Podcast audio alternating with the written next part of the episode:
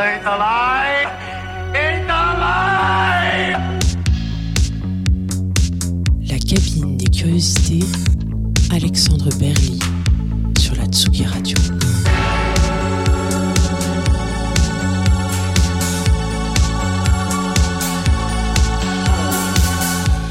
Bonjour et bienvenue dans ce nouvel épisode de la cabine à curiosité sur Tsugi Radio, l'émission qui pousse la porte du studio des artistes et qui s'y invite pour les écouter et regarder composer. J'ai le plaisir de recevoir aujourd'hui le musicien et producteur Émile Sornin, aka Forever Pavo.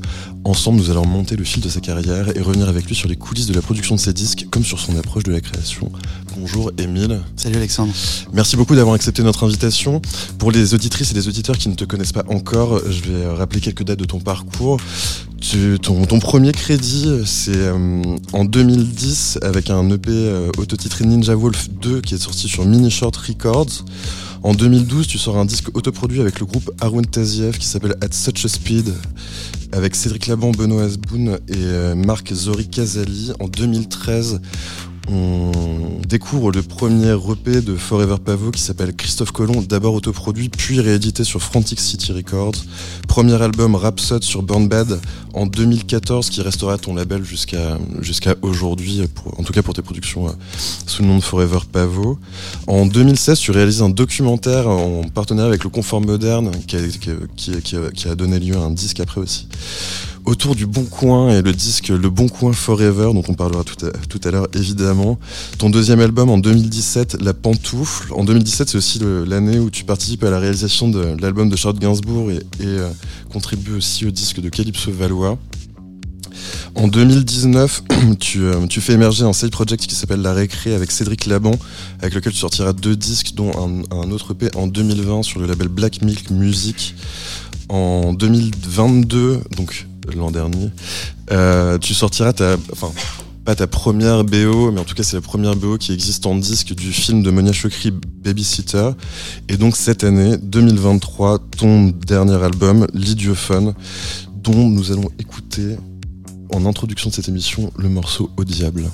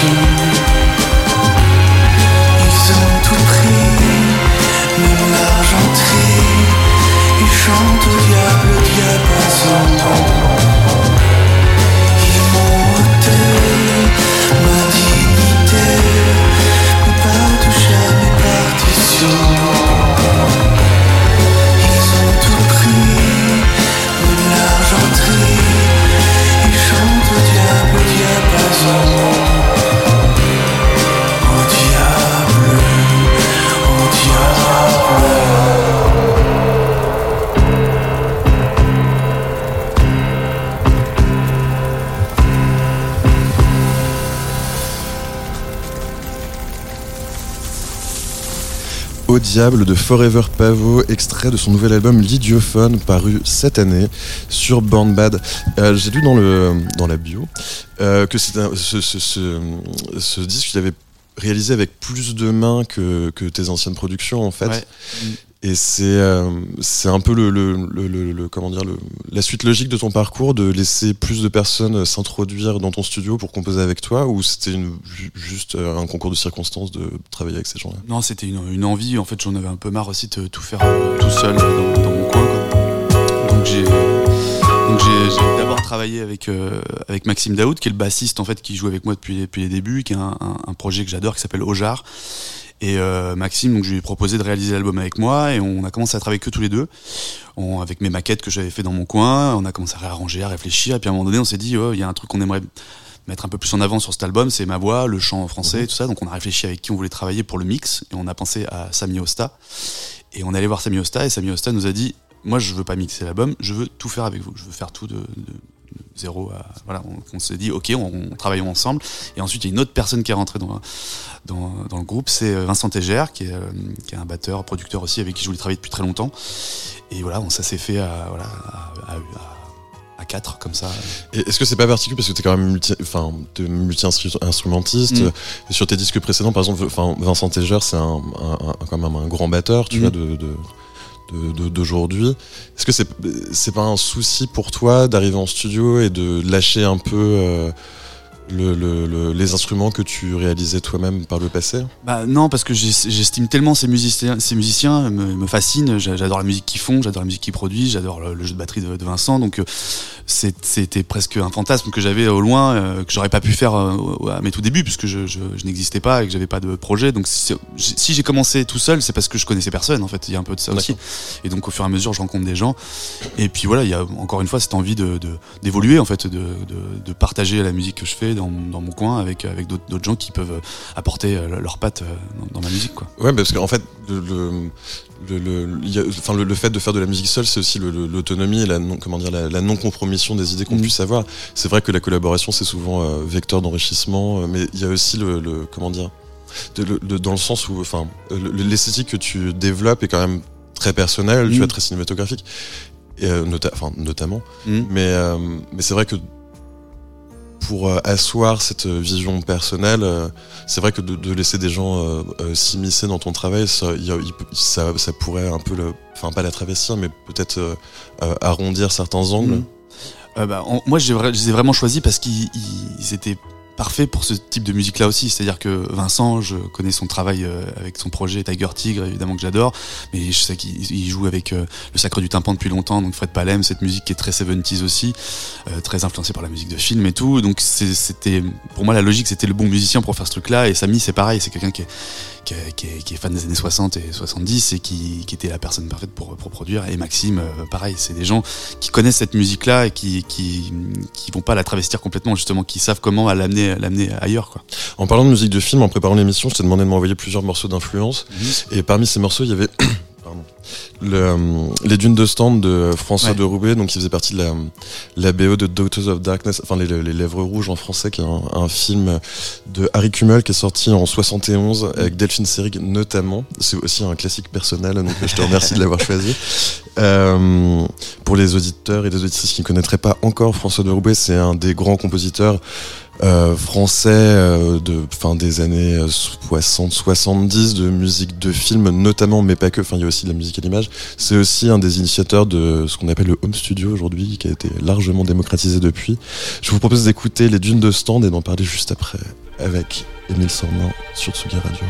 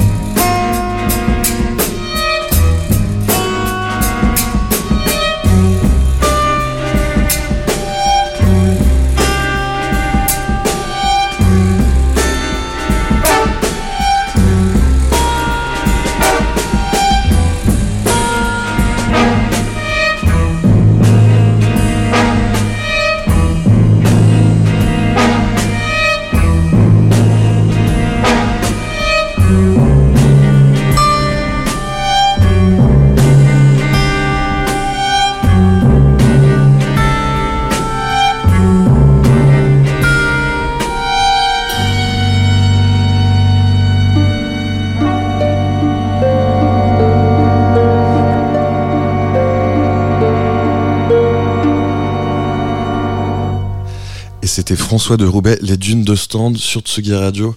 Donc, en, quoi, enfin, la question est stupide, mais euh, néanmoins intéressante. Euh, en quoi ça t'a influencé Bah, c'est euh, de Roubaix en règle générale, c'est quand même quelqu'un qui que j'ai beaucoup écouté et qui m'a beaucoup euh, nourri dans, dans, ma construction musicale. Et bah, moi, j'ai découvert ce, ce, ce, ce morceau-là sur un, un, des 45 tours qui était sorti à l'époque et qui a été ensuite réédité il y a, il y a quelques temps, là, il y a pas si longtemps ça, c'est ce que on disait hors caméra, hors, hors antenne. hors antenne.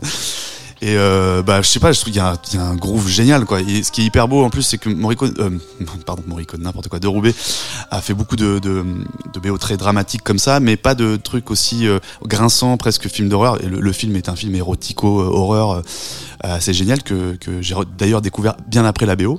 J'ai découvert il y a un an, il passait sur sur sur Arte. Sur Arte ouais et que j'ai découvert aussi via euh, Monia Chokri, euh, la réalisatrice avec qui j'ai travaillé sur la BO de Babysitter, qui, qui euh, on a parlé de cette BO là, c'était une, une, une, de ses références pour pour le film. Et euh, moi j'étais persuadé que c'était un nanar, que c'était un mauvais film et tout, elle m'a dit mais t'es ouf, c'est hyper beau. Et donc je l'ai redécouvert il y a un an et euh, voilà, donc ça, ça, tout ça, ça a du sens dans, dans ce que je fais parce que vraiment, il y a ce morceau-là, il y a vraiment, on dirait un beat de hip-hop hyper dark qui est hyper beau. Tout à fait. Et ça, c'est ce que j'aime le plus. Quoi. Mais est-ce que est-ce que c'est aussi l'intensité le, le, des climats, la, capa le, sa, sa, capacité à à générer de la tension avec finalement un instrumentarium assez limité. Enfin... Ouais, c'est vrai qu'il n'y a, a, pas beaucoup d'instruments, c'est assez épuré, mais c'est arrangé comme il faut, c'est instrumenté, enfin c'est très mais je serais curieux de savoir comment il l'a fait, si ça fait pas. Enfin. Je sais pas parce qu'il y, y, a pas mal de trucs qu'il faisait lui en home studio qu'il a enregistré, il a enregistré ses batteries. Là, j'ai l'impression que c'est quand même un petit peu plus. Euh, c'est pas c'est pas du home studio, j'ai pas l'impression. C'est quand même plus un peu plus poussé. Il y a de l'orchestration et tout ça évidemment. Mais parfois il faisait ce mélange-là. Il faisait des, des, petites batteries, des boîtes à rythme dans son coin, des synthés, et puis ensuite il, il rajoutait des couches d'orchestration euh, dans des studios un peu plus euh, prestigieux. On va dire. Mais ça, on, on, en reparlera, on en reparlera euh, après. Mais ce côté un peu euh, bricolage à la maison, c'est aussi, c'est aussi un, ce qui te caractérise, enfin ce qui oui. caractérise son travail. Oui, moi j'aime bien de mélanger ce côté-là. Et c'est ce qu'on essaie de faire sur ce dernier album aussi, c'est c'est de, de, de, pousser un peu ce truc encore plus loin, c'est-à-dire de faire une, une, partie. Il y a toute une partie qui était plutôt hi-fi entre guillemets, c'est-à-dire toute la partie euh, les basiques, ce qu'on appelle les basic tracks, donc basse, batterie, piano, qu'on a enregistré, on a enregistré sur bande, mais sur des, des, des deux pouces, donc des, de la hi-fi, donc de bonne qualité, on va dire. Et euh, après, moi, j'amène des arrangements de, que, que, je fais dans mon studio qui sont un peu plus lofi avec des, des, instruments que je passe dans des bandes un peu plus petites et il mmh. y a ce mélange que je voulais essayer de faire euh, entre hi-fi et lofi mélanger les deux pour, pour aussi créer quelque chose d'un peu plus contemporain et de nouveau quoi pas rester que dans le truc à l'ancienne on, on, entend juste derrière notre euh, nos, nos 12 voix mmh. euh, une autre une autre influence que tu m'avais envoyée c'est euh, White Noise Firebird ouais. C'est assez différent mais est-ce que tu peux en, en, en parler ouais bien sûr bah c'est un groupe que j'ai découvert il y a une quinzaine d'années et en fait vraiment ça, ce groupe là synthétise tout ce que j'aime. C'est à dire que c'est c'est un groupe qui a été créé autour de d'Elia Derbyshire qui est une, une, une ingénieure du son c'est une des des euh, comment on appelle c'était le radiophonic workshop exactement euh, donc sur une, la des, BBC une, des pionnières aussi de la musique électronique des premiers synthétiseurs et, et, donc aussi de musique concrète. Donc il y a tout ce mélange de, de manipulation de, de bandes magnétiques de, de, samples de, de boucles qu'on qu peut retrouver ensuite plus tard dans, dans le hip hop qui est autre chose que j'aime beaucoup mais euh, voilà il y a ce, ce, ce, mélange entre entre la musique concrète euh, un peu savante et un côté aussi très pop euh, presque Beach Boys Beatles c'est espèce de mélange des deux, je, je, je trouve parfait quoi. C'est vraiment ce que ce que j'aime. Et c'est marrant, tu parles, enfin, de, tu évoquais le, les samples, mais est-ce que tu, toi, c'est quelque chose que tu que tu utilises le sample comme outil? Non, mais par contre, j'ai vraiment l'impression d'être un beatmaker quand je fais, quand je, quand je compose, quand j'écris la musique, parce que je, je, je travaille un peu. Euh, je fais, je, je, fais tourner par exemple un, un, beat de batterie et je cherche des grilles par dessus, je fais des boucles et, mm -hmm. et j'ai vraiment l'impression d'être, comme un mec avec sa MPC qui, qui fait tourner des boucles. Et, euh, et moi, je, je, je, je, suis, je suis fasciné par les beatmakers. Il y a vraiment les, les Madlib, Alchemist, tout ça, c'est des, des, des, mecs que j'adore et que je, je, qui, qui, qui m'ont vachement influencé aussi. Jadila. Oui, évidemment. Mm. Mais après, c'est vrai que c'est une, une une méthode qui est hyper usitée. Enfin, avec les démocraties des outils, de production, euh, notamment Ableton Live, euh, c'est super. Enfin, c'est super facile. C'est beaucoup plus simple qu'avant, euh, mm. avec des bandes magnétiques ou, ou, ou, même avec les débuts de Pro Tools, de faire des boucles ah ouais. et de, de, travailler par dessus. Mm. On va faire un petit saut dans le temps. Euh, c'est le, c'est le- le- le côté un peu Michel Drucker de l'émission. Euh, et en fait, avant, donc, ce, ce que je disais en introduction dans, dans, dans, sa- dans- dans la petite bio euh, qui précédait euh, le premier morceau, euh, avant ton premier disque de Forever Pavo, il y avait Arun Taziev, Mhm. donc un groupe dont tu faisais, dont tu faisais partie, et qui, et donc avec lequel tu as sorti un, un disque euh, qui s'appelle At Such a Speed. Mhm. Je te propose d'écouter le, le morceau d'ouverture qui s'appelle Those Visions Have No End, euh, donc sorti en 2012, et on en parle juste après.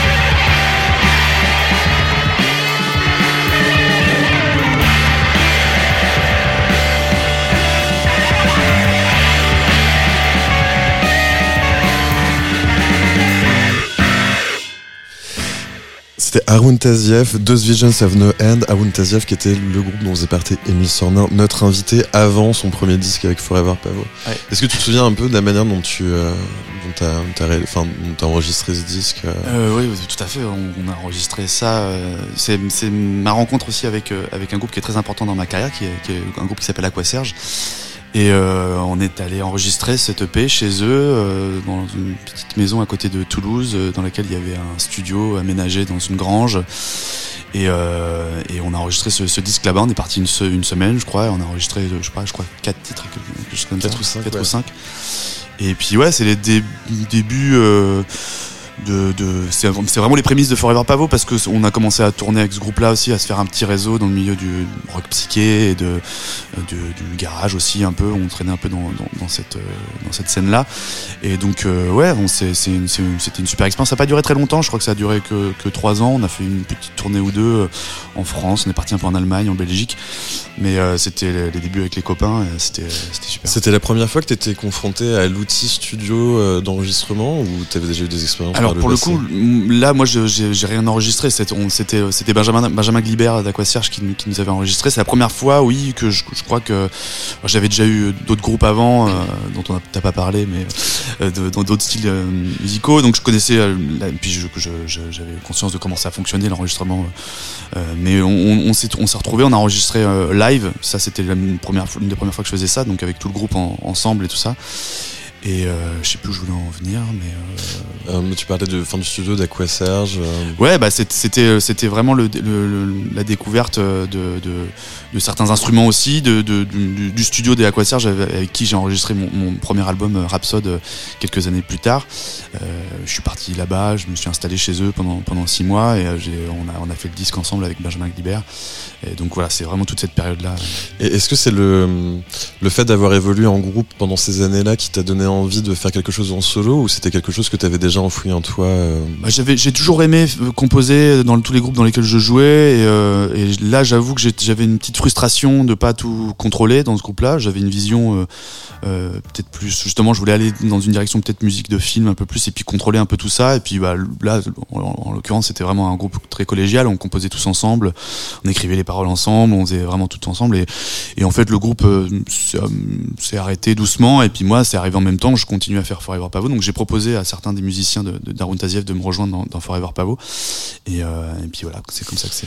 Eh ben, pour, euh, pour illustrer cette, euh, cette petite progression, mais je te propose d'écouter bah, le morceau titre de ton premier EP qui est sorti en 2013, donc Christophe Colomb. Euh, donc qui était, qui était sorti. J'ai beaucoup aimé cette petite euh, cette petite phrase. Autoproduit distribué gratuitement avec des chocolats. C'était c'est vraiment ouais, vrai. C'est vrai, c'est vrai.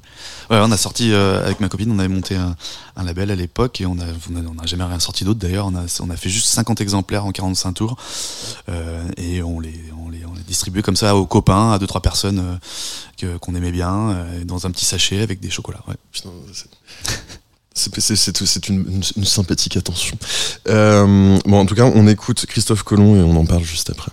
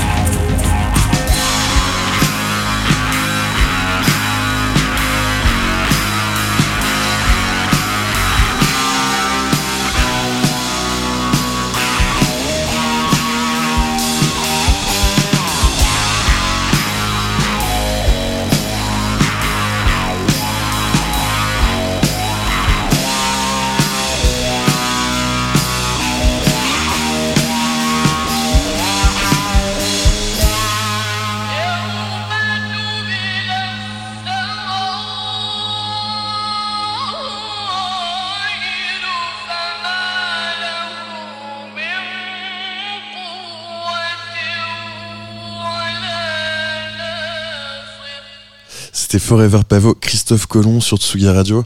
Comment est-ce que, comment est-ce que ça s'est passé alors le- l'enregistrement de, de ce premier EP Euh, ben vraiment, c'est vraiment les tout débuts. Du coup, c'est j'ai un, j'ai un, un copain qui, a- qui avait trouvé un 4 pistes cassette dans, dans, dans la rue. Qui, euh, je le voyais trôner un peu chez lui et un jour je lui ai dit vas-y euh, j'aimerais bien l'utiliser donc il me l'a je sais plus s'il me l'a vendu ou me l'a filé et je l'ai récupéré et du coup j'ai j'ai j'ai j'ai eu une technique un peu spéciale pour l'enregistrement de ce de, de ce EP, de- notamment de ce morceau c'est que les batteries sont des batteries euh, euh, virtuelles que je joue sur une petite MPC sur un contrôleur contrôleur. un contrôleur pad que je joue à la main et euh, donc tout passe dans le 4 pistes cassette, mais tout, ça, tout passe aussi avant dans une petite reverb ressort euh, pour donner un petit peu de, de grain et puis de couleur euh, un peu 60s quoi on va dire. Et euh, voilà, et tout passe en DI, il n'y a pas d'enregistrement d'ampli, il n'y a rien, euh, les micros aussi, et euh, et il y a cette compression magique de la cassette qui rend le truc un peu hanté, un peu, un peu ancien. euh, voilà. Oui, et chaud et froid en même temps. Ouais. Mais du coup, ça veut dire que la, la- la batterie, elle était mono si elle passait dans une spring Ouais, ouais, Oh, Waouh, tout est mono. ouais, ouais. incroyable. Ouais. Mais c'est le- euh, les techniques que tu as éprouvées en enregistrant ton premier EP, tu les as, tu les as gardées par la suite ou c'est peut-être au fur et à mesure que ton parcours, enfin que tu as progressé, que ton, ton studio s'est étoffé, tu t'es. Ah, en- encore une fois, c'est que j'avais pas le choix à l'époque, j'avais pas de studio, j'avais rien, donc je faisais, je faisais des maquettes sur ordi, euh, j'utilisais même mon 4 pistes cassette, j'ai ensuite acheté un 8 pistes à bande, un quart de pouce, donc enfin, le deux- je crois que c'est le deuxième EP que j'ai enregistré dessus. Et puis, au fur et à mesure, j'ai acheté du matériel, et puis ensuite, j'ai récupéré un, un box dans lequel j'ai fait un studio, j'ai acheté encore plus de matériel, et puis j'ai, voilà. Mais la bande, c'est un vrai choix parce que, enfin, aujourd'hui, on peut, enfin, on peut tout à fait euh, se servir euh, assez facilement de logiciels type Pro Tools, Logic Mm. ou Ableton comme des tape recorders, euh, enfin, finalement digitaux. Ça coûte quand même beaucoup moins cher que la bande magnétique euh, pour. euh, Ça coûte pas tant cher que ça, hein, la, la bande magnétique. En fait, c'est plus chiant à faire que, que, que cher. En fait, c'est euh, Mais euh, non, moi, moi, j'aime j'aime le grain que ça que ça apporte. J'aime le j'aime le fait que ça ça ça voile un peu le, le son, que parfois ça le compresse. C'est c'est un choix de production. En fait, c'est Oui, oui, non, bien sûr, oui, enfin, Mm. effectivement. Mais euh, non, mais c'était, enfin, c'était une simple, c'était une question. euh, c'est une critique, c'est ça Pas du tout, absolument pas. Euh, mais euh, non, non, je me posais. Enfin, c'était juste une question qui popait comme ça. Euh, et euh, est-ce que tu avais déjà, un- parce que enfin tes disques, enfin on en parlera quand on, on les abordera, mais tes disques sont tous très narratifs quand même. Euh, Est-ce que déjà dès ce, dès ce premier EP, il y avait déjà une, une volonté de raconter une histoire, de de- de- d'écrire un film qui n'existait pas, ou de, ou c'était plus euh, des expérimentations, des, des idées de climat. euh, En fait, je me rendais pas compte encore que je voulais, aller dans cette direction de, musique de film. Je faisais un peu ce qui me passait par la tête. Ce morceau, on peut se dire euh, éventuellement que ça ressemble à un truc un peu de Morricone avec euh, une, course poursuite à cheval ou je sais pas. Il y a un truc, mais je, je, calculais pas trop. En fait, il y a des morceaux qui étaient beaucoup plus garage sur ce disque. Il y a des morceaux, il y a un morceau avec du clavecin, je me rappelle, une, une grosse fuzz. Bon là, qui était pour le coup presque trop influencé Jean-Claude Vanier et euh, époque euh, 70s euh, Gainsbourg et tout ça. Il y a, je, je savais pas trop où j'allais en fait. Je, faisais ce qui sortait de mes doigts et, donc euh, il y avait- il y avait pas de calcul exact. Et ensuite, au fur et à mesure, je me suis rendu compte ah ok j'aime bien cette voix-là. Je trouve qu'il y a un truc intéressant. J'ai envie d'en faire de la chanson, de raconter des histoires, de, et de construire mes albums un peu comme des films. Et, euh, et c'est devenu un peu ma patte quoi. Ouais, mais de, de la même manière que tu l'évoquais juste avant, en fait, le fait d'avoir un setup assez limité, c'était quand même, enfin, c'est là où vraiment le, comment dire, le, le, une sorte de mélange entre le système D et la vraie créativité Mhm. se manifeste parce que tu as des idées et tu dois les traduire. euh, Ah, C'est hyper stimulant en fait. Ah ouais, C'est- très excitant d'avoir très peu de choses aussi, et de se rêver, de réfléchir comment en faire euh, sonner quelque chose. Non, puis il y a un peu- il y, a un peu aussi ce truc de- d'avoir l'impression de réinventer la roue tout seul, surtout, en étant autodidacte. euh, c'est- Ouais. Enfin, c'est euh, c'est super grisant en fait de, de réussir à faire. Non, puis il y avait un ch- il y avait presque un challenge aussi en fait, c'est-à-dire que moi je je je j'avais jamais fait ce type de musique là, enfin à part avec euh, avec Arun Taziev, mais qui était quand même très euh, euh, comment dire euh, euh, heavy rock 70s. Là, je voulais un truc encore plus plus plus ancien, je voulais je, je voulais retrouver le son que j'entendais dans les dans les disques de garage des années 60 et je et je, je, je cherchais comment comment comment reproduire ce truc là. Donc j'avais très très peu de choses autour de moi, ce 4 pistes cassette, cette reverb ressort, une guitare, une fuzz, euh, un, un instrument virtuel de batterie, un, un tambourin et puis c'était parti quoi. Je savais que ça me suffisait pour faire ce que j'avais ce que j'avais en tête et et euh, aller au bout de mes, de mes fantasmes quoi. Et, le, et le, le, le bout de ton premier fantasme, du coup, avec Forever Pavos, c'est ton premier album, donc Rhapsode, qui est Mhm. sorti en 2014. Je te propose d'en écouter le, morceau Le Passeur d'armes. Et d'en parler juste après.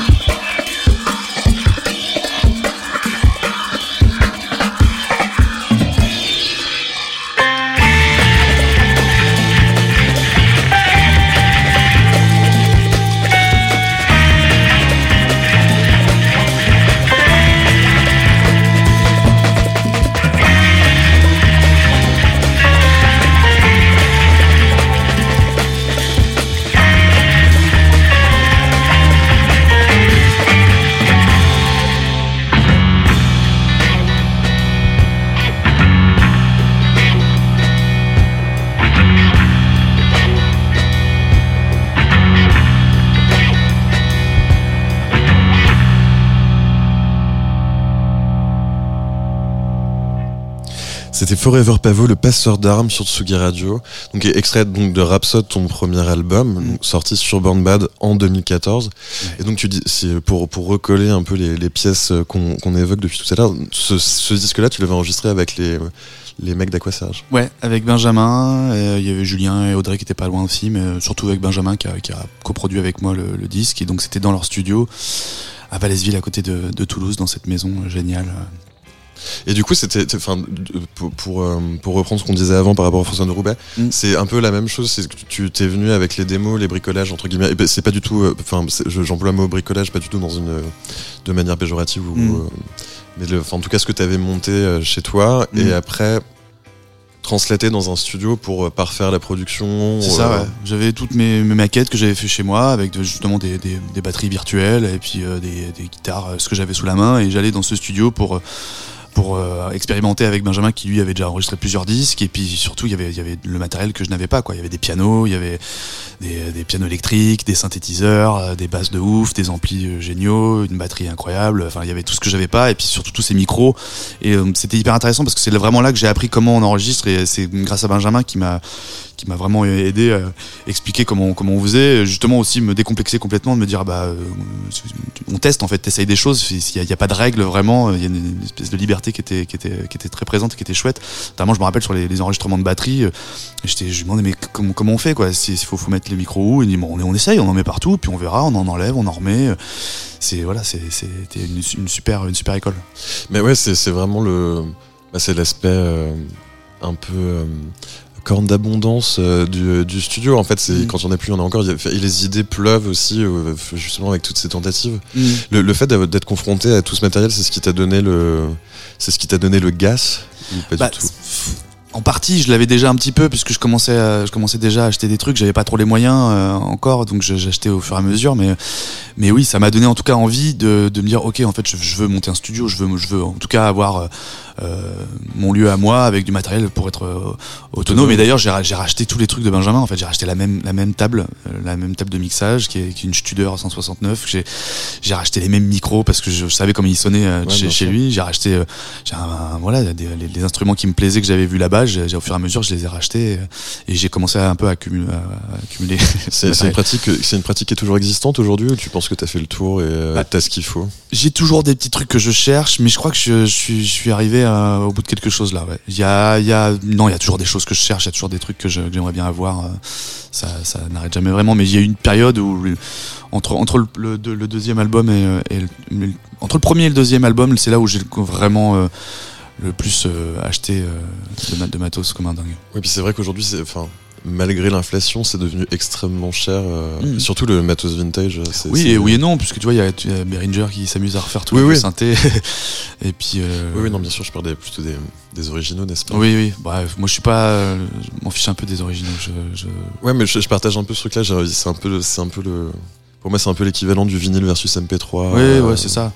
Et puis euh, il y a des, des instruments nouveaux aussi qui sont qui sont Ouais, super, quoi. Donc il faut, faut, faut, faut essayer de mélanger un peu tout ça, sinon c'est pas très C'est intéressant. c'est quelque chose que tu intègres parce que depuis tout à l'heure, enfin, on évoque la bande magnétique, les consoles analogiques, tout ça, mais c'est Ouais. les, les instruments entre guillemets modernes.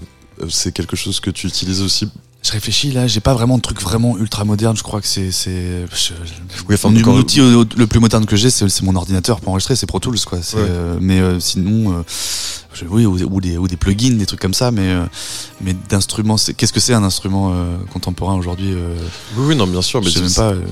Non, mais ça peut être des effets- oui, mais effectivement, les plugins. Mais du coup, euh, la bande magnétique, tu. Enfin, je, reviens là-dessus, mais tu, Mhm. donc tu l'utilises comme un, un, un, un- un traitement finalement. Ouais, Tu- c'est tu, ça, tu- exactement. Tu, fais pas de fixation dessus. Non, non, pas du tout. Non, il y a des, je sais qu'il y a certains instruments que j'aime bien dans la, dans, dans, dans la bande magnétique. Par exemple, les, les guitares, les clavecins, tout ce qui scintille un peu comme ça, là, qui est, qui est un peu aigu, on va dire. Je, je sais que ça marche très bien euh, dans la bande. Ça, ça, ça, fait vivre le, le, le son, ça, le rend hanté. Il y a un truc super beau. Donc, ouais, il y a certains instruments comme ça. Le synthé aussi, le synthétiseur. Il y a, il y a certaines fréquences en fait qui réagissent bien euh, à la Tu l'utilises pour la voix aussi Euh, un petit peu. Euh, je sais plus très bien ce qu'on a fait parce que là, c'est pour le coup, c'est beaucoup euh, Sami Osta qui a, qui a fait le traitement de la voix sur le dernier album, je parle.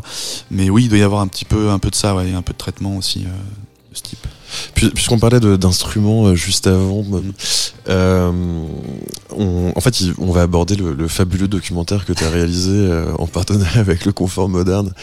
Euh, euh, autour du Bon Coin. Est-ce que tu peux nous pitcher un peu le. Alors d'abord, je dois dire que c'est pas moi qui l'ai réalisé. Oui, non, non pardon. oui, c'est un, abus de François lang- Xavier Richard. c'est un abus de langage. C'est François, François Xavier Richard qui est un, des, meilleurs, un des meilleurs amis qui, l'a- réalisé. En fait, c'est- le, le confort moderne, c'est Guillaume Chiron du confort moderne qui m'a appelé euh, en me proposant un projet, en me disant est-ce que ça te dirait de de faire une expérience, on, on récupère des, des, des annonces du bon coin et puis tu vas tu vas jouer chez les gens sur leurs instruments, euh, on va à la rencontre des gens et je lui dis bah ouais moi je trouve que c'est une bonne idée mais on va pousser on peut pousser le truc un peu plus loin, je vais enregistrer un disque et puis on va faire un documentaire. Donc je lui ai proposé euh, François-Xavier euh, Richard pour, le, pour, la, pour la réalisation du documentaire. Et j'ai mis aussi Born Bad dans la boucle en disant ça pourrait être intéressant qu'on sorte un petit disque euh, de ce truc là d'ailleurs c'est marrant parce que euh, JB était pas hyper pour au début. Tu dis ouais vous êtes sûr que ça va être intéressant et tout. Puis finalement ça, ça, ça- on, on me parle que de ça tout le temps. On parle plus du bon coin que de mes albums presque.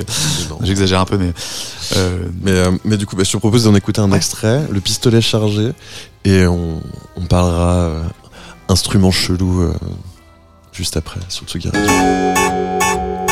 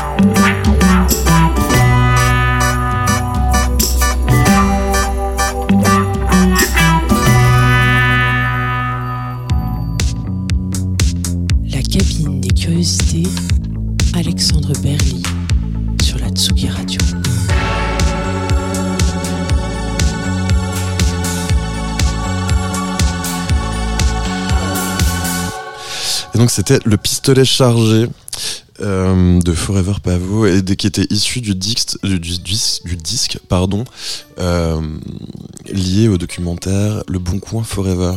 Mm. Du, coup, c'est enfin, j'imagine que tu as, des souvenirs assez précis, mais c'est quels, quels instruments Oui, bon, c'était en 2016. c'est certes. sais pas si longtemps Ah, ça. pas si longtemps. Mais euh, quel- parce que tu as été confronté à des instruments un peu, euh, comment dire, étrange. Hors du commun. Ouais bah ouais euh, euh, pendant ce pendant ce tournage et pendant cette cette, cette aventure. pas que les instruments des gens étranges aussi Ouais, bah, Qu'est-ce qui t'a qu'est-ce qui t'a qui t'a euh, le plus marqué? Ah, c'était il y, a- il y a beaucoup de choses qui m'ont marqué mais euh, je je bah c'est en fait je trouve que les morceaux que j'ai faits sont assez anecdotiques en fait. C'est ce qui ce qui était marrant c'est surtout cette rencontre avec des gens. Je- moi je ce que ce que je retiens vachement c'est qu'à cette époque-là je culpabilisais un peu sur le fait de de, de bidouiller des trucs dans mon coin et de, et de vivre de ma musique comme ça, de, de trucs un peu bizarres en me disant bon bah, c'est un truc que je un truc d'adolescent quoi que je vais je vais il va falloir que je trouve un, vrai travail un jour quoi et que je je vais pas faire ça toute ma vie quoi je, je- et puis en fait j'ai rencontré des gens beaucoup plus âgés que moi qui qui, qui bidouillaient qui faisaient des trucs et qui qui continuaient à faire ça ça m'a rassuré dans un d'un côté en me disant ok je, peux encore faire ça pendant très longtemps euh.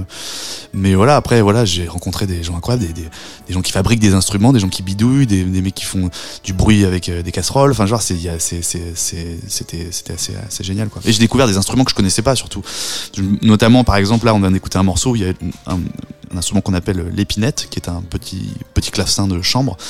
Et je connaissais pas cet instrument je connaissais le son du clavecin j'en avais jamais joué de ma vie. D'ailleurs j'en mets beaucoup dans ma musique mais je crois que j'ai jamais vraiment joué sur un vrai clavecin de ma vie.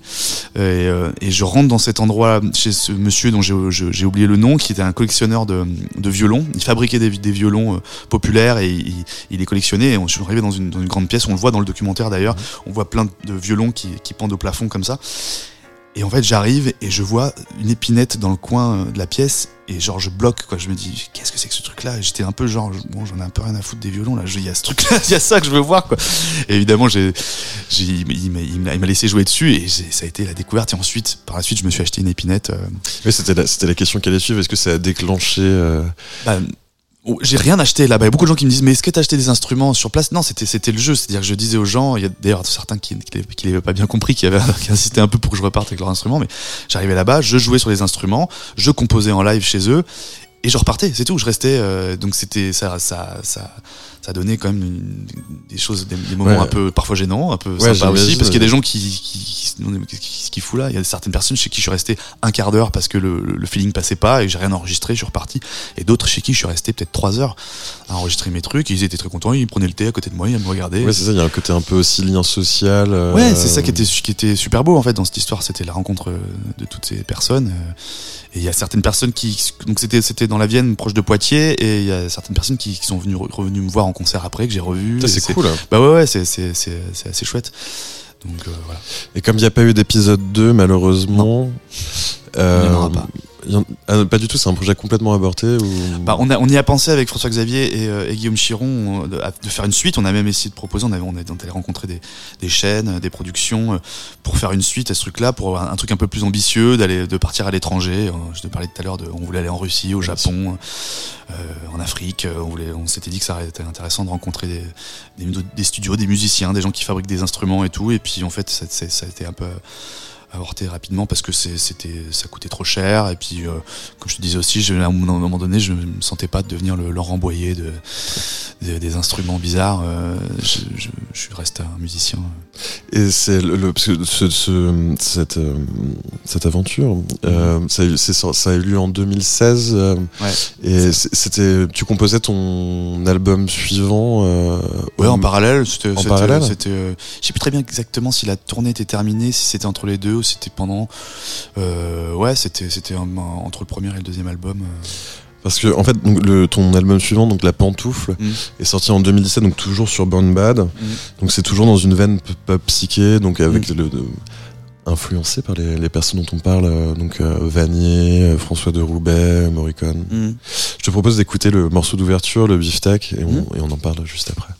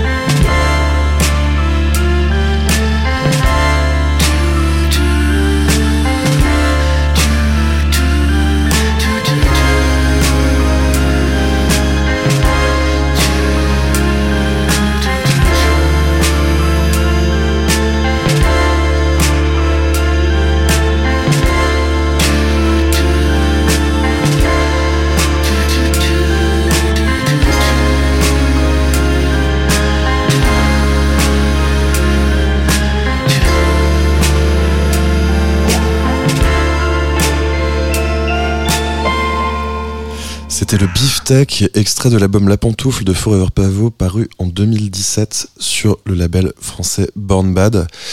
Euh, moi, je- enfin, personnellement, je trouvais que ce, ce- ton deuxième album était encore plus cinématographique que, euh, que, que le premier.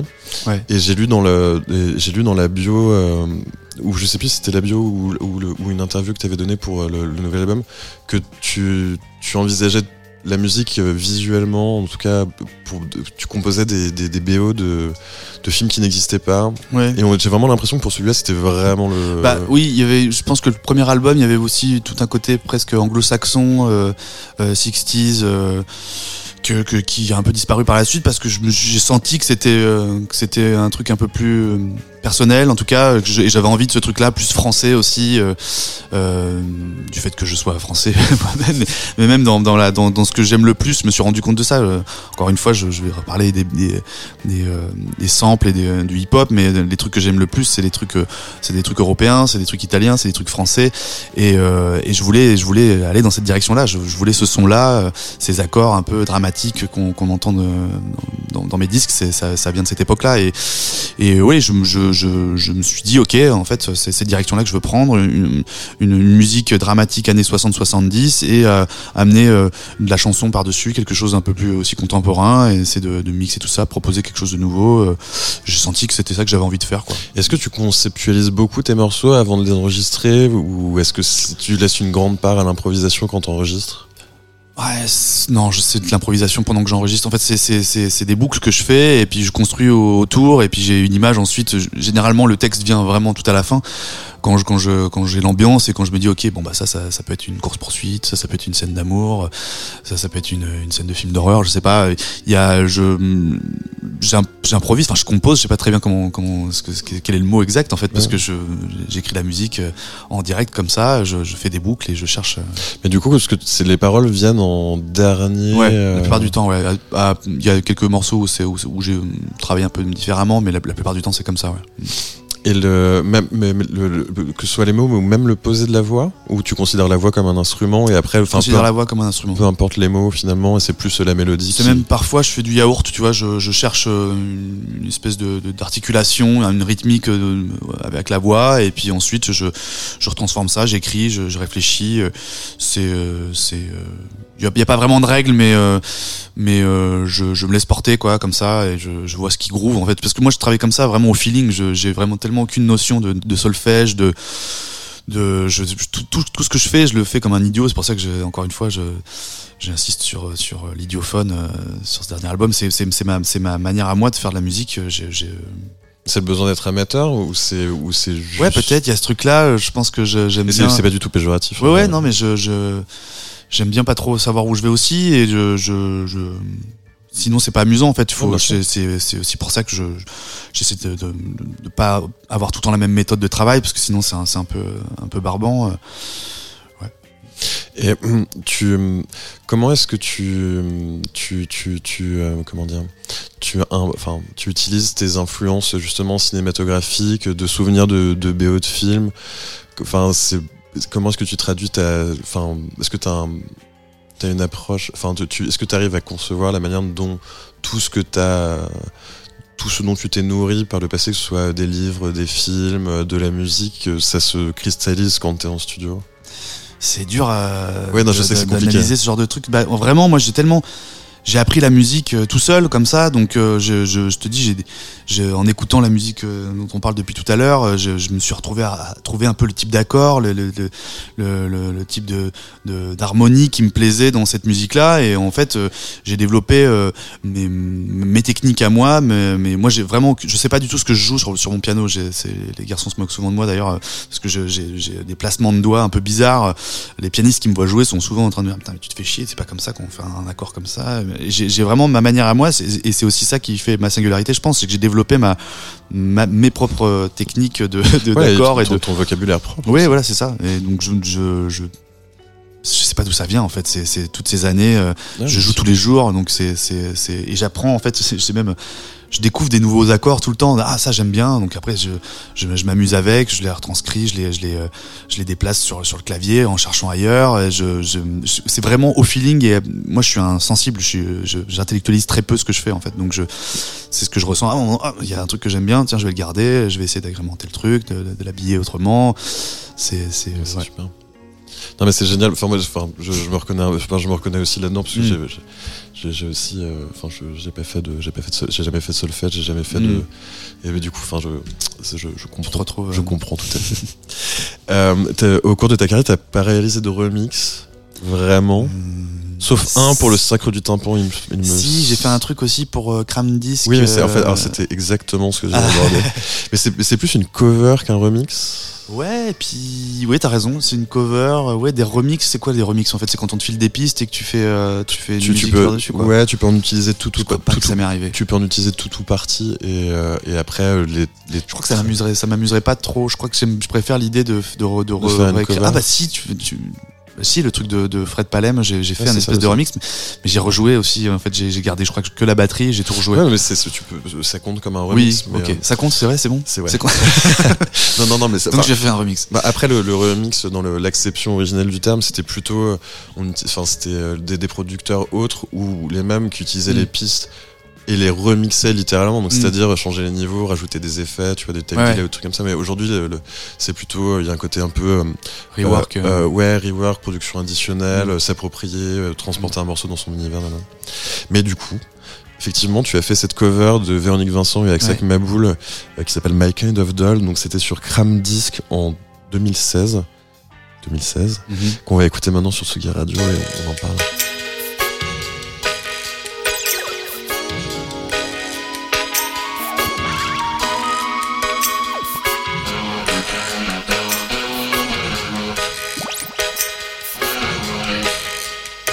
Let's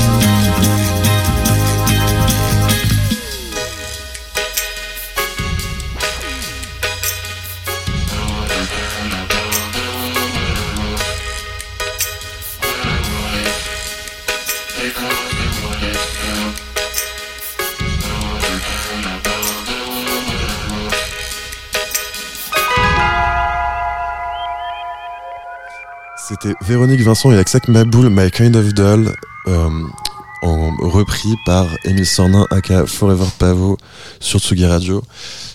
Euh, donc en fait, ce qu'on se disait en antenne, t'as, quasiment jamais fait de cover, enfin ou de ou de remix ou quoi que ce soit. Comment est-ce que t'as, est-ce que tu te souviens de la manière dont t'as approché ce travail? Sur ce morceau-là, Ouais. Euh, bah c'est euh, c'est Aksap Maboul qui m'a qui m'a contacté en me disant voilà je vais faire une, une compilation avec euh, plein d'artistes. Et comme je connais déjà je connaissais déjà Crane Disc et puis j'aimais beaucoup le travail de d'Aksap Maboul euh, je- j'ai accepté tout de suite. Euh, le disque me paraissait très chouette. Ça, je crois que c'est un vieux disque qu'ils ont ressorti ou qui était jamais sorti à l'époque je crois. Il y a une histoire comme ça.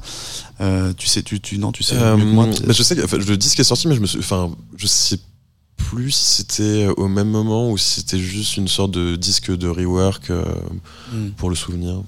Euh, je, enfin, ça fait longtemps et je l'ai fait assez rapidement ce remix pour être à, à fait- tout à fait honnête et en plus je le trouve pas très bien réussi comme je te disais je trouve que sur le sur le sur le disque il y a des il y a des je crois que le morceau de Flavien Berger et d'Aquasarge sont hyper bien Euh, le mien je, je, je le regrette un peu parce que je trouve qu'il est très mal mixé et je trouve que c'est pas hyper euh, bien réalisé mais euh, en tout cas je- le- le- le- deux trois trucs dont je me rappelle c'est que j'ai dit à, à Marc Hollandais, qui est, qui est Monsieur Aksak Maboul, je lui ai dit que moi je voulais pas chanter sur le morceau et que j'avais envie de, de, de mettre un vocodeur. Donc j'ai emprunté euh, un vocodeur à un vieux copain qui s'appelle Engie Laperdrie, que tu connais, je crois. Absolument.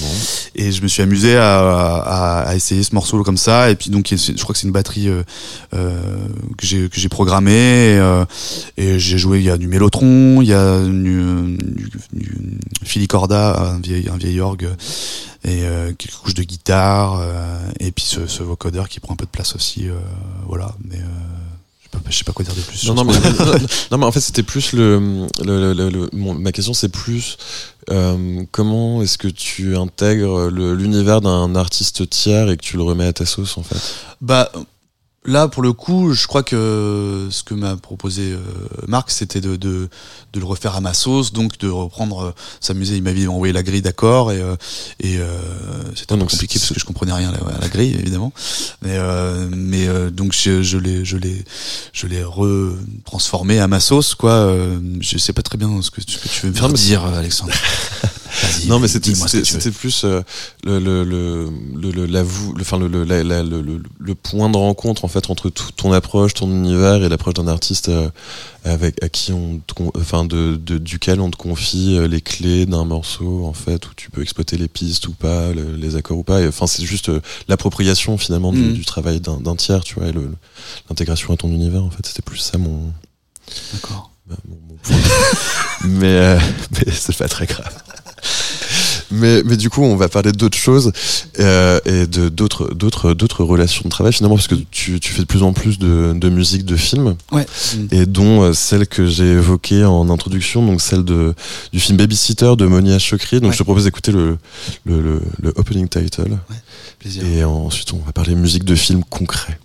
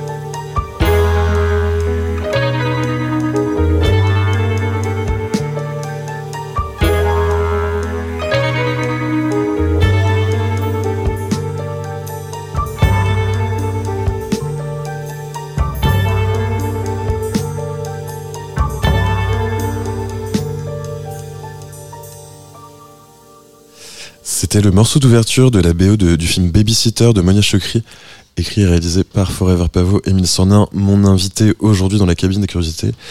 Euh, depuis tout à l'heure, on parle de BO de films qui n'existent pas, de, Mm. de, de, de BO de tes propres films finalement.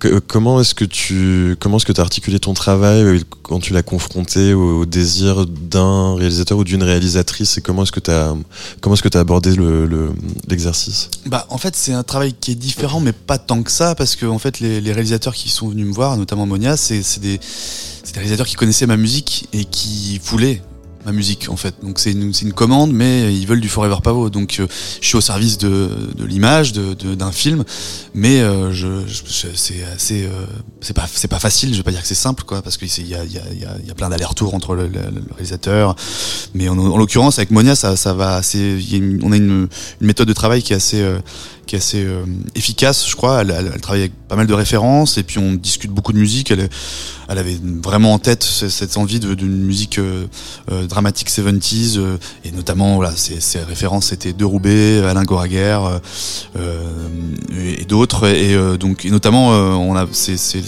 pendant pendant cette pendant cette composition de, de BO qu'on a beaucoup discuté de des lèvres rouges de, Mhm. de, de Roubaix c'était pour elle un, un disque hyper important elle m'a dit voilà l'ambiance c'est exactement ça que que je veux. Donc on, moi je lui ai fait plein de propositions. Des fois je, je faisais des propositions pour certaines scènes qu'elle utilisait pour d'autres. Il y a un ping pong qui se fait comme ça que je réadapte en fonction des scènes. Donc c'est euh, un travail qui, est moi qui me fait fantasmer depuis toujours. Donc je suis hyper heureux de faire ça aujourd'hui. Et, euh, voilà. Et là en, en l'occurrence en plus on vient vient de travailler sur, son prochain film qui, sortira à la fin de l'année et donc pareil c'était c'était c'était une expérience géniale quoi. Et est-ce que le, le fait de comment comment dire ça? Euh, Est-ce que le fait de réaliser de la musique de vrais films, Mm. ça ça t'aide, ça t'a ça t'a apporté quelque chose pour composer la musique de tes films imaginaires à toi? Oui, ouais, bien sûr, ça m'a vachement apporté. Entre entre le, la pantoufle et et le et l'idiophone, il y a, je, je vois bien le, le- l'évolution qui est qui est, qui est qui est marquée par le fait que j'ai fait des, musiques de films entre temps, notamment le- l'orchestration. Je, je, sur sur l'idiophone, il y a il y a des morceaux orchestrés avec des, beaucoup de cordes, des cuivres, choses que je n'avais pas fait avant, et c'est des choses que j'ai appris à faire entre entre temps grâce à des à des BO de films. Donc ça m'a ça m'a ça m'a nourri aussi pour euh, pour continuer aussi dans cette direction-là, de pousser encore plus le, le curseur euh, vers euh, vers euh, la musique orchestrée. Et, et c'est c'est ouais ça. c'est- Mais cette orchestration, tu l'as travaillée de la même manière que ce que tu as fait depuis le début, c'est-à-dire de manière complètement empirique et, et, en tâtonnant, ou tu t'es Ouais, associé avec des Alors, pour la composition, je, le fais, je le fais comme je le sens, c'est-à-dire que là, pour le coup, j'ai des, j'utilise des, des euh, instruments virtuels, Des euh, bandes de- contact, des, hein. bandes, des bandes des, des logiciels euh, euh, d'ordinateur euh, avec lesquels je, je, je, je cherche, je m'amuse, tu vois, avec euh, avec mes contrôleurs, je, je, je tâtonne, je cherche des choses et ensuite, comme je sais pas écrire la musique, je fais appel à des orchestrateurs, à des, à des copistes qui, qui m'aident, qui écoutent ma musique, qui me disent bon bah là t'as mis 40 cordes, si t'en mets que 12 ça fait la même, le même effet, on va réadapter et qui m'aident aussi parfois à l'arrangement. Euh, donc voilà, ça aussi c'était c'était nouveau je- et ça m'a beaucoup apporté pour euh, pour l'idiophone pour le c'est super, c'est super intéressant. Ouais, c'est fascinant. le côté un peu euh, droit au but euh, que tu que tu peux, enfin qui peut ressortir d'une partie que tu as écrite. euh, Mm. Enfin, il y a un côté plus efficace et même du coup ça laisse plus de place pour le son au final Ouais. plutôt que plutôt que d'empiler les instruments. C'est ça. Mais euh, c'est du coup, tu- enfin, tu tu te projettes comment? Tu, Toi, t'aimerais bien continuer d'alterner entre des disques de Forever Pavo, des BO de films, des tournées? C'est un équilibre. ouais. C'est un, équi- un équilibre qui te plairait? Ah ouais, bah c'est parfait parce que je si je, honnêtement, c'est ce que je te disais tout à l'heure, je pense que si je faisais que Forever Pavo, je pourrais pas, je pourrais pas vivre de ma musique. Aujourd'hui, je, je jongle en- avec tout ça, avec les BO de films qui me permettent de, de continuer à, à investir dans du matériel, à continuer à payer mon loyer, à vivre. Et à, et à pas être aussi trop pressé par le temps pour sortir des disques. Et ça c'est pour ça aussi que j'ai mis autant de temps euh, entre ces, ces deux disques. Il y a beaucoup de gens qui me demandent hein, 5 ans entre deux albums c'est long et tout ça. Bah oui je, je me, je me presse je- j'ai pas eu le besoin de me presser parce que parce que j'ai pas envie de me presser et je, je veux que la musique soit belle. Donc ça ça prend du temps et, et le fait est que j'ai un autre travail à côté qui est, qui est de faire de la musique pour le pour, pour le cinéma et, et- et j'en suis très heureux. Et j'espère que je vais pouvoir continuer ça longtemps. Oui, puis c'est c'est aussi chouette de pas céder euh, aux sirènes un peu de, de l'urgence euh, qu'on peut Mm. connaître aujourd'hui et de sortir des trucs, enfin des disques coup sur coup aussi. Enfin, bah, y a rien de pire que d'être très pressé pour faire un truc artistique je pense que c'est c'est sûr. Moi, je- moi, en tout cas, je, je, je- je suis très mauvais pour ça. J'ai besoin de temps, euh, j'ai besoin de. On va aborder une dernière facette de ton travail avant de refermer cette émission, c'est la, la production pour d'autres artistes. Quelque chose que tu as un peu. Enfin, tu as contribué au disque de Charlotte Gainsbourg et de Calypso Valois, mais c'était Mm. plus de la coproduction ou de la co-réalisation ou, juste de ou, ou juste du jeu. Mm. Mais là, en fait, euh, j'avais envie de parler de Lords, Mhm. Euh, donc un, un EP qui est sorti cette année et que tu as produit euh, Ouais. et réalisé. Donc, on va écouter le morceau euh, Dark Interlude et on va en parler juste après.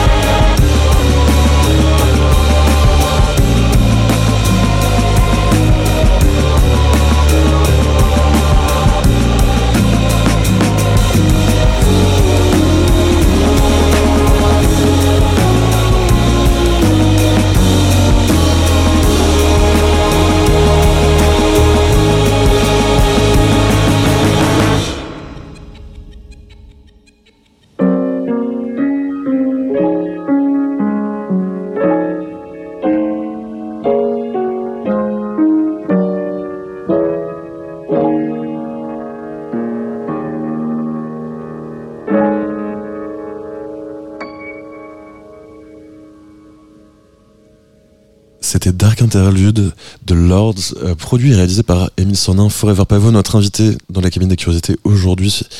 Euh, est-ce que tu peux nous dire comment ça, comment t'as fonctionné en fait pour euh, travailler avec ce groupe? Comment est-ce que tu te, comment est-ce que tu te comportes quand tu produis pour une autre personne que toi? Eh ben, bon, pour le coup, pour eux, c'est un projet que, que je suivais depuis un petit moment. En fait, ils avaient même pas de nom de groupe quand je les, quand je les ai contactés. Euh, c'est Bastien Bonnefond, le batteur euh, de, ce groupe, qui, est un, bon copain avec qui on a, travaillé déjà plusieurs fois.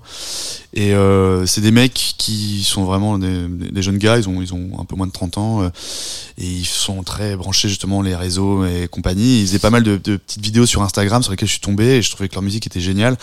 Donc j'ai proposé à Bastien, ai dit mais vous faites quoi et tout on fait des trucs par-ci par-là, mais on n'a pas grand-chose. J'aurais dit bah ça vous dit, vous venez au studio, on essaie d'enregistrer un petit EP. Moi je vous présente les BMM, les copains de Nancy euh, qui qui seraient sur, ravis, je suis sûr de sortir votre disque. Est-ce que ça vous branche? Et puis ils sont venus au studio. Ils ont même euh, squatté pendant un moment mon, studio pour répéter. euh, là ces six derniers mois, et puis là on a eu un petit souci de voisinage, donc ils ont dû ils ont dû partir parce qu'ils font trop de bruit. Mais donc ils sont venus à la maison, enfin au studio. on a fait ça en, je sais plus, 4-5 jours de studio. Et, et moi, je, je, les ai laissés faire leurs morceaux. Et puis, je, je viens par-ci, par-là, par là, leur dire Tu veux pas qu'on rajoute un petit triangle Ici, on pourrait peut-être passer justement le synthé. euh, euh, on, va on va utiliser tel synthé, le mettre euh, dans la bande. On va s'amuser avec les délais. Avec. Euh, voilà, j'ai fait un peu comme je fais comme quand j'enregistre mes, mes maquettes, quoi. Je, je, je tâtonne, je cherche, on discute euh, avec eux. Eux, ils ont pas tellement de matos, donc c'était justement l'idée qu'ils utilisent le matériel qu'il y avait sur, sur place, le, les Rhodes, les Wurlitzer, les synthétiseurs. Et euh, parfois, ils venaient avec leur grille d'accords qui était déjà qui était déjà euh, écrit en midi, et puis on les retranscrivait ensuite euh, via mes synthés, euh, et on cherchait ensemble. euh, et, euh, et voilà, c'était assez collégial, assez sympa. Et Quoi. c'est un exercice, enfin c'est un, un, un travail que tu aimerais bien refaire ou... Bah, Oui et non. C'est-à-dire que là, je l'ai vraiment fait parce que j'avais un coup de cœur pour leur musique. Je l'ai, je l'ai déjà fait aussi pour un autre projet d'un copain qui s'appelle le Bingo, euh, qui, a, qui, qui, qui, a, sorti son EP l'année dernière aussi. Et je, je l'ai fait parce que c'était mon meilleur ami, que j'aime sa musique. Euh, voilà, c'était c'est plutôt pour des coups de cœur. Tu parlais de Charlotte Gainsbourg, ça aussi, c'était un truc que je ne je pouvais pas refuser. Je, ouais, c'était, c'était un projet vraiment trop excitant. Et si si si euh, si on me propose des trucs qui m'excitent, euh, oui. Après, j'ai eu plein, pas mal de gens qui m'ont contacté, qui m'ont envoyé des trucs et j'avais pas le coup de cœur ou j'avais pas le temps. Ça, dépend aussi du moment. Je crois que je suis pas je suis pas hyper bon non plus pour ça, je pense. Là, je l'ai fait, tu vois, pour un EP un peu. Euh, c'était rapide. Je me vois, je me vois pas. Euh, enchaîner des productions studio, ouais enchaîner et puis même faire un album c'est long c'est ouais, ça prend sûr. du temps ouais, c'est très énergivore aussi ouais je, je suis pas sûr d'être très doué pour ça donc euh, je le ferai peut-être pour un ou deux morceaux pour un artiste qui me plaît ou, ou voilà si j'ai un coup de cœur vraiment génial ou s'il y a énormément d'argent là je serai je serai toujours là. Non je plaisante. Non mais c'est vraiment si évidemment si, si, si, si le projet m'intéresse et que c'est et que ça, ça me fait marrer et que, que, que je sens le truc pourquoi pas mais c'est trop chouette. En tout cas, merci beaucoup, Émile, d'avoir répondu à, à, notre invitation. Il est temps de refermer cette émission. Merci à Antoine Dabrowski pour la réalisation. Et euh, je vais rappeler quelques dates de ta tournée, oui. puisque tu es en tournée avec l'idiophone en ce moment. Euh, tu seras le 1er avril au Novomax à Quimper, le 6 avril à l'épicerie moderne de Faisin, le 7 avril au Brise-Glace d'Annecy, le 13 mai à la Vapeur de Dijon, le 20 mai au Sismic à Aix-en-Provence, le 26 mai des Lendemains qui chantent à Tulle, au Festival Évitation, le 27 mai à Angers, à la Cigale à Paris, euh, le 30 mai, et ensuite en juin au Festival Rush à Rouen, et en août au Festival Pitz Palu à Genève. On se quitte avec l'idiophone du Moyen-Âge, extrait de l'idiophone, la, ton dernier album qui vient de sortir. Merci beaucoup, Émile. Merci. Et à très à vite bientôt. sur Tsugi Radio.